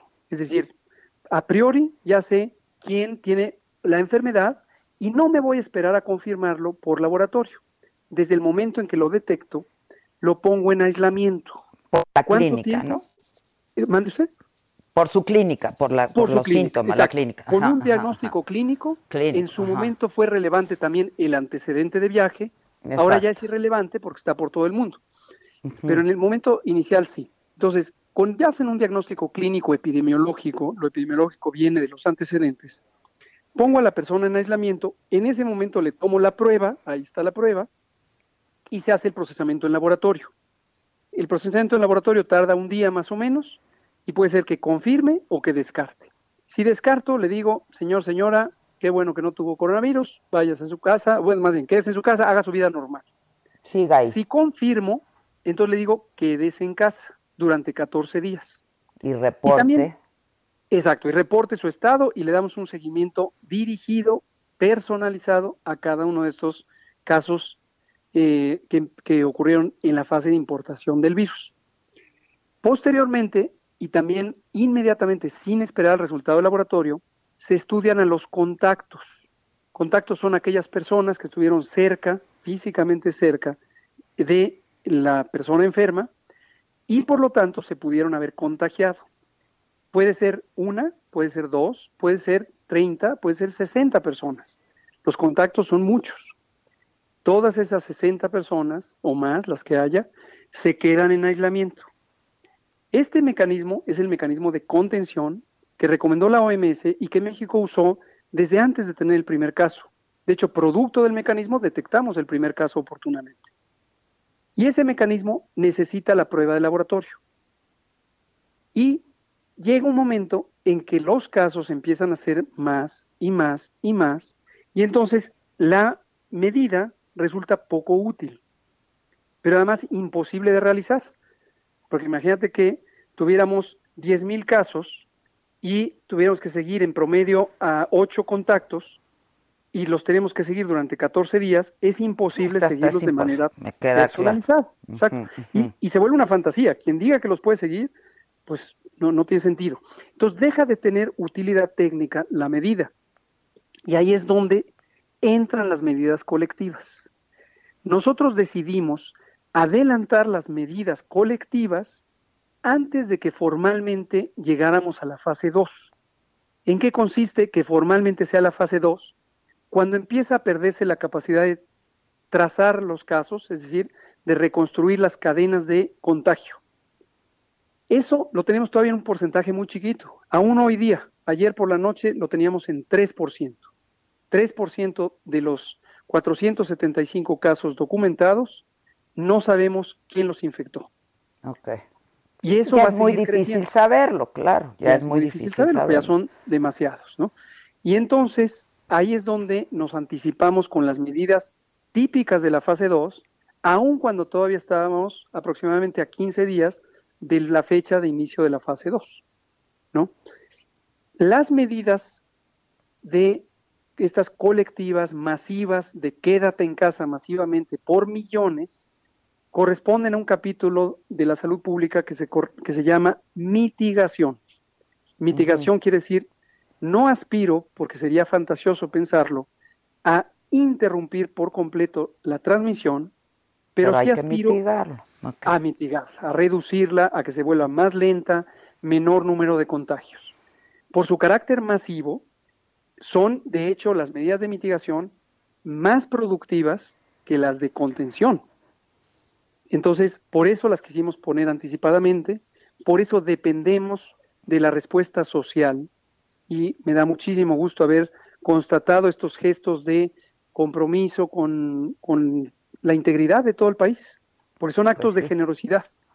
pero hay que seguir con ellos y hay que Ahora, extenderlos. No, no, te quieras despedir de mí todavía, porque tengo, tengo, todavía. Nada más dime, ¿cuántas pruebas se han hecho? Porque eso no me queda claro, como 10 mil, digamos. E, empezamos con 9100, de hecho fue el primer eh, grupo de pruebas que, adquirimos. Eh, son un poquito más, porque eh, efectivamente, como fuimos el primer país, nosotros durante una semana, un poquito más de una semana, tuvimos una prueba propia desarrollada por nuestro muy querido INDRE, el Instituto de Diagnóstico y Referencia Epidemiológicas, que es un laboratorio magnífico donde hay personas, investigadores, científicas, y desarrollaron una prueba antes de que la Organización Mundial de la Salud pusiera a disposición del mundo una prueba que ya se adoptó. Entonces fue un poquito más de 10.000 y las hicimos destinadas a este abordaje de vigilancia y control, que es esta parte de contención.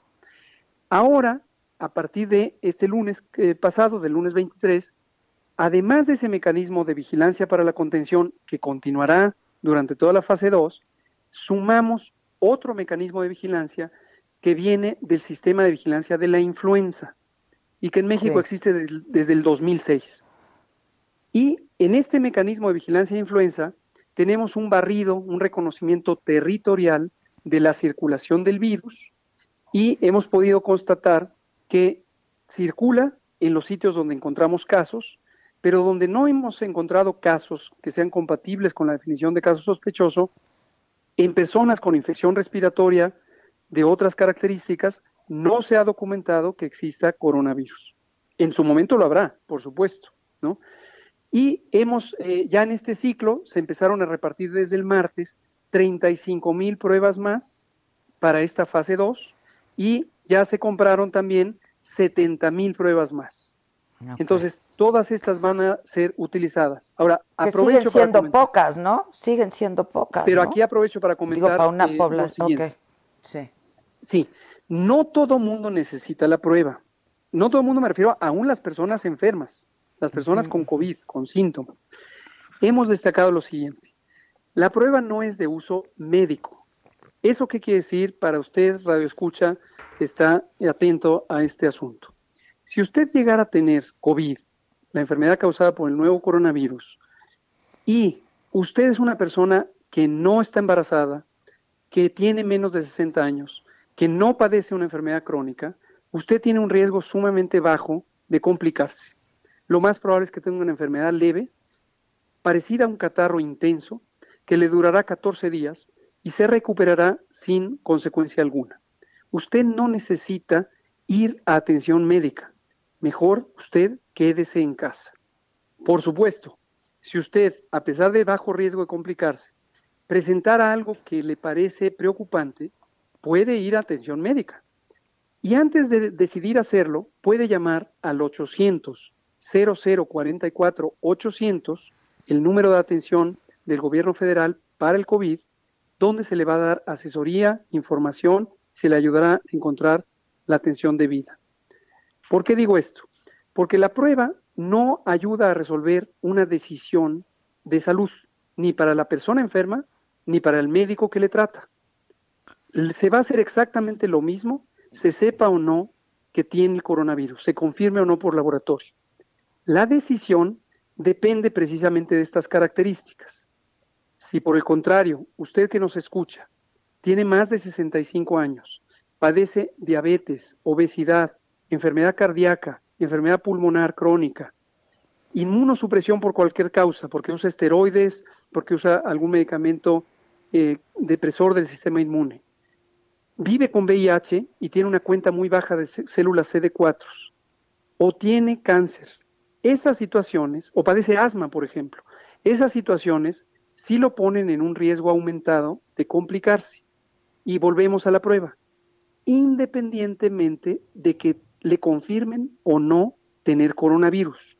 Es decir, usted que está en el segundo grupo que he descrito, vaya a atención médica si tiene los síntomas característicos de COVID, fiebre, dolor de garganta, tos seca, eh, escurrimiento nasal, dolor de cuerpo, malestar general. Si tiene esos síntomas y usted tiene esas características que lo hacen más propenso a complicarse, no se espere a que tenga la prueba. cuando llegue a la atención médica, no llegue pidiendo la prueba, llegue a una consulta.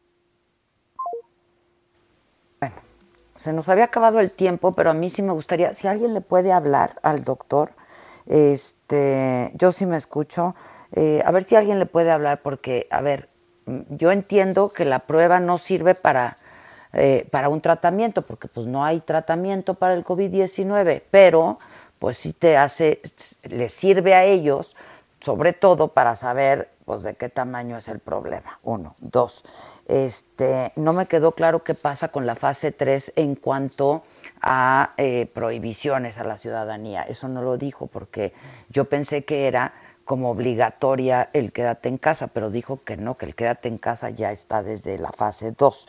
Eh, y bueno, muchas preguntas del público. Steph, ¿por qué no le llamas y le dices, yo me despido de ustedes porque además quedé de ver cortes, pero ¿por qué no le dices si mañana puede volver a entrar? Eh, pues haciendo, eh, pues no abusando de su de, su generosidad y de su disposición en ese sentido, porque yo creo que hoy a mí al menos me quedaron un montón de cosas claras que no me habían quedado antes. Entonces, este, a ver si lo podemos comprometer, Stephanie, si le llamas a que entre mañana, porque además hay muchas preguntas del público que yo ya no alcancé a hacer, eh, pero hay muchas dudas, síntomas, este, en fin, eh, dice que a las 11 le marquemos mañana. ¿Sí? Que mañana le marquemos a las 11. Respóndanme para que yo sepa qué decirle al público. Buenísimo. Yo de cualquier manera le escribo ahora, pero bueno, mañana yo voy a hacer una recopilación de todas las preguntas que hemos recibido al día de hoy y que sigamos recibiendo al día de hoy porque el teléfono ahí está y mañana le marcamos y ya responderá todas estas preguntas. Yo agradezco muchísimo, eh, yo insisto en que es un técnico de la salud y que como científico lo hace muy bien, pero también me gustaría preguntarle y que haga pues una, fije una postura sobre lo que dijo Barbosa en el sentido de que pues la enfermedad le da a los ricos y no a los pobres y a la clase acomodada. A ver, esta enfermedad pues no, no sé si tristemente o no, pero no discrimina, ¿no? Ni raza, ni posición social, ni estatus, ni educación, ni absolutamente nada. Este, pero que fije una postura sobre esto. Esto fue Me lo dijo Adela. ¿Cómo te enteraste? ¿Dónde lo oíste? ¿Quién te lo dijo? Me lo dijo Adela por Heraldo Radio, donde la H suena y ahora también se escucha. Una estación de Heraldo Media Group.